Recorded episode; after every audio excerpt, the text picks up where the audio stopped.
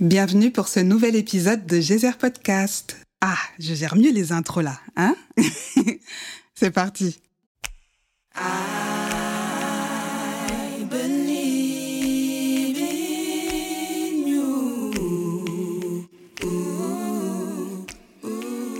Je suis Kadidia, maman de trois enfants, artiste-interprète, membre du groupe Acapella, et à travers ce podcast, j'enfile ma casquette d'accompagnante pour éclairer celles et ceux parmi vous qui débordez tellement d'idées à ne plus savoir par où commencer en allant à la découverte de votre fonctionnement et de votre zone d'excellence pour mener une vie pro qui enfin vous ressemble.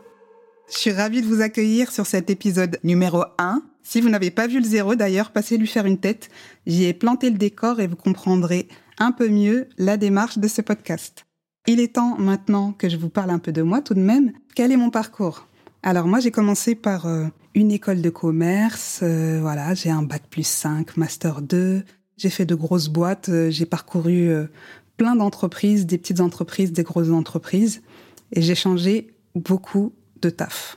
Ça c'est déjà une particularité que que je pense avoir en commun avec peut-être certains d'entre vous. D'ailleurs, qu'est-ce que je faisais dans mon job? J'ai été chef de projet pendant plus de 12 ans. J'ai été analyste de l'expérience client. Donc, mon métier consistait à réunir les meilleures personnes, les meilleures compétences pour faire en sorte qu'un qu'un projet prenne forme. Et puis, d'étudier aussi euh, euh, l'expérience que les clients pouvaient avoir avec euh, les différentes entreprises pour lesquelles je travaillais. Je me souviens que j'aimais trop les entretiens d'embauche. J'aimais trop ça, je prenais vraiment ça comme un jeu. Donc euh, je me rappelle que j'arrivais dans le bureau et tout. Il voit une petite Renoir comme ça avec son turban sur la tête. Déjà, je sais que je crée l'étonnement facilement. Et puis moi, c'est le moment que je préfère. Hein. Quand je commence à lire dans les yeux de la personne qu'elle me regarde un peu en bizarre, eh, moi je me dis allez, on va dégainer. On va dégainer ici. Donc euh, à ce moment-là, bah, moi je dégaine, hein. je dis j'ai fait ça, ça, ça, ta, ta, ta. Qu'est-ce que vous voulez? Quel est votre besoin, monsieur, dame? On est là pour ça. Bref, Souvent, quand on a ce fonctionnement de geyser, on sent qu'on peut faire plein de choses, que on est polyvalent, qu'on peut surtout s'adapter à plein de situations, et c'est ce qui peut aussi donner ses facilités, euh, notamment en entretien d'embauche. Par contre, j'ai déjà fait face à des recruteurs qui me posaient frontalement la question on aime ce que vous faites, vous avez un parcours incroyable, mais excusez-moi, c'est quoi le turban que vous portez sur la tête? Bah moi, à ce moment-là, question bête, réponse bête, hein, je continue à m'amuser. Hein. Le turban que je porte sur la tête, c'est comme le pantalon que vous portez sur vos jambes. Le pire, c'est qu'on les voit arriver à 10 000 kilomètres. Parfois, il y a des personnes qui, qui sont vraiment bienveillantes et qui ont juste envie de comprendre pourquoi. Pourquoi est-ce que tu es différent? C'est un peu comme dans la cour de récré. Les enfants qui naïvement vont venir dire euh, Pourquoi c'est blanc à l'intérieur de tes mains et à l'extérieur c'est noir Bon, quand tu es adulte, c'est franchement c'est la même chose. Hein. C'est vraiment le, le même type de questions. Du coup, on se dit, mais normalement, tu as grandi. Normalement, tu dois comprendre que tout le monde ne se ressemble pas, tout le monde ne s'habille pas pareil, que tout le monde n'est pas un prototype de l'autre. Mais euh, bon, apparemment, il y a des bugs. Donc, euh, voilà, en fonction des personnes, je pense qu'il faut pas se prendre la tête. En tout cas, moi, c'est, vraiment le parti que, que j'avais pris tout au long de ma carrière de salariat et globalement, ça s'est bien passé. Euh, ceux qui dépassaient les bornes, évidemment que je les ai remis à leur place et qu'ils s'en souviennent et qu'après ils deviennent grave des amis. Après, ils deviennent grave des amis. Je crois qu'ils ont aimé. Ils avaient juste besoin de ça. Donc euh, voilà, bref. Alors pourquoi j'ai autant changé de boîte? Parfois, j'arrivais dans des dans des entreprises pour des missions bien particulières. Je faisais le job, c'était ok, ça se passait bien. Et après, au bout, bah, il y avait plus rien, il y avait pas grand chose, et on me demandait de rester parce qu'on m'aimait bien parce que j'étais drôle, parce que je sais pas quoi. En fait, je suis pas venue pour euh, pour faire la décoration, pour faire euh, euh, les voix off de votre entreprise. merci quoi. Donc la plupart du temps, bah quand je vois qu'il y a plus rien au bout, bah je remercie vraiment chaleureusement les personnes qui m'ont embauché. Et puis je fais un pot de départ et puis ciao. Et je me rappelle en plus pendant les pots de départ que les personnes étaient là, mais mais pourquoi tu pars? Mais comment tu peux partir d'une boîte comme ça? Mais mais c'est pas possible. Et puis je me rappelle, il y a une, il y a une femme quand je travaillais à la défense, j'étais en train de faire mes au revoir et elle m'a dit euh, emmène-moi avec toi en mode zombie et tout. ça se voit, la pauvre, elle était là, elle dépérissait depuis des années. Ça m'a fait mal au cœur quand même.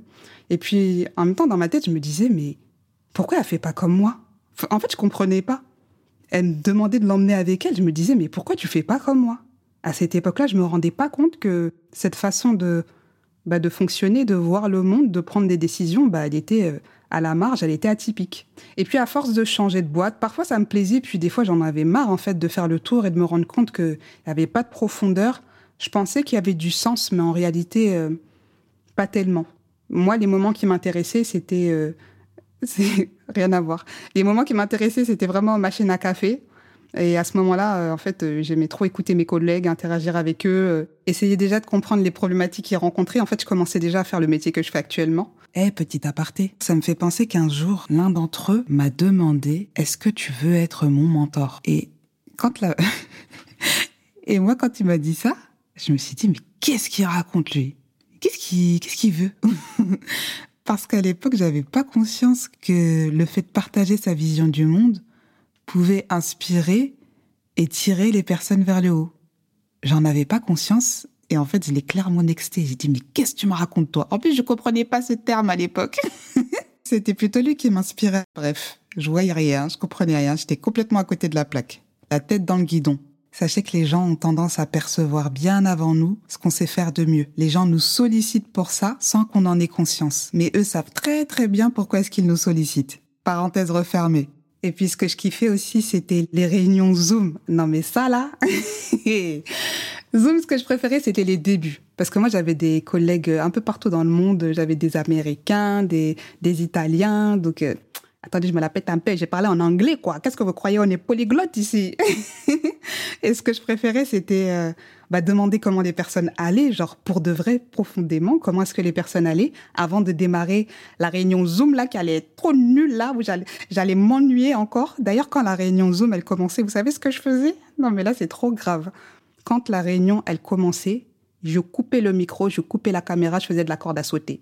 je me prenais même pas la tête. Je coupais le micro, je coupais la caméra, corde à sauter. Je dis, ah, c'est bon, vas-y, vous commencez à parler des trucs là qui sont même pas drôles. Donc euh, voilà, ça c'est ce qui a ponctué un peu mon parcours professionnel. Le pire, c'est qu'à côté de ça, je faisais mon taf. Hein. Mon taf, il était fait, ils étaient trop contents. Euh, voilà, mais c'était pas, j'étais pas totalement à ma place. Écoutez la suite. Un jour, j'arrive devant l'écran d'ordi, j'arrive plus à réfléchir, euh, j'arrive plus à, à me concentrer et j'ai envie de pleurer.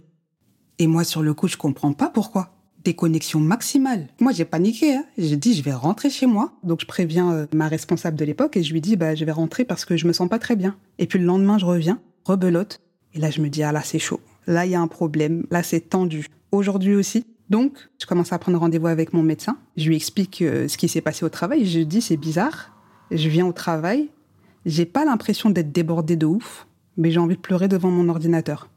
Et là, après une série de questions et d'analyses, le diagnostic tombe. Bah écoutez, je crois que vous êtes en début de burn-out. J'ai dit quoi?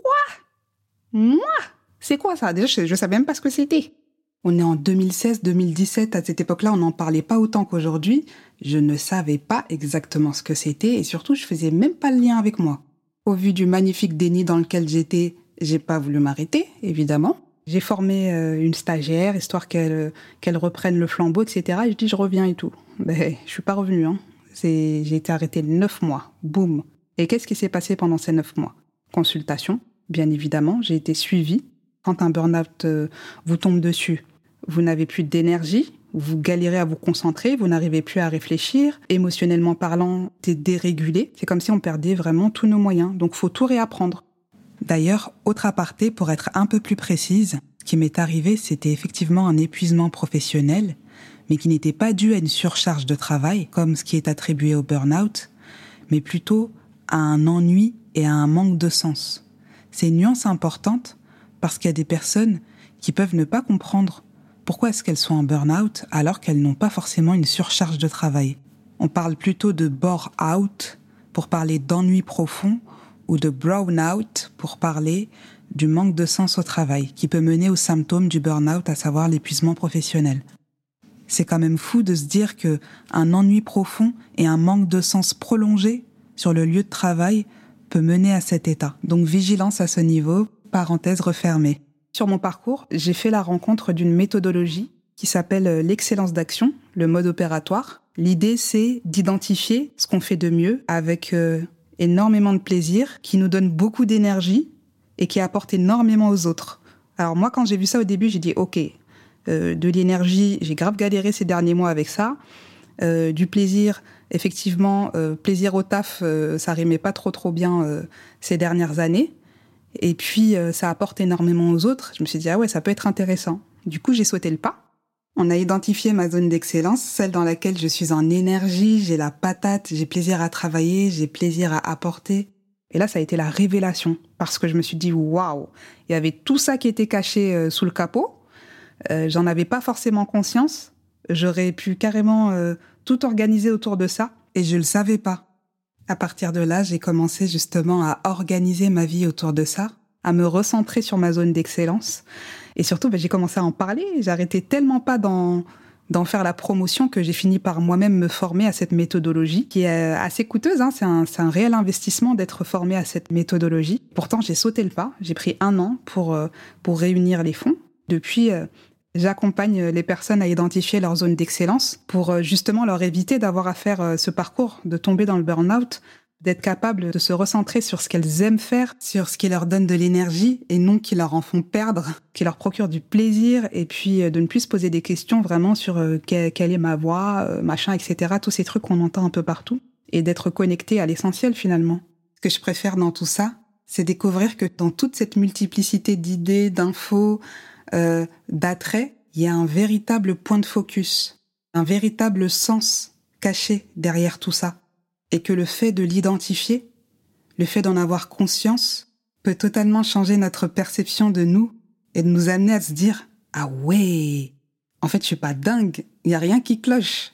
Tout va bien même, au contraire, tout va tellement bien qu'il va falloir qu'on s'en occupe en fait de toutes ces de toutes ces capacités, mais qu'on s'en occupe en respectant notre façon d'être sans avoir besoin de se conformer en permanence.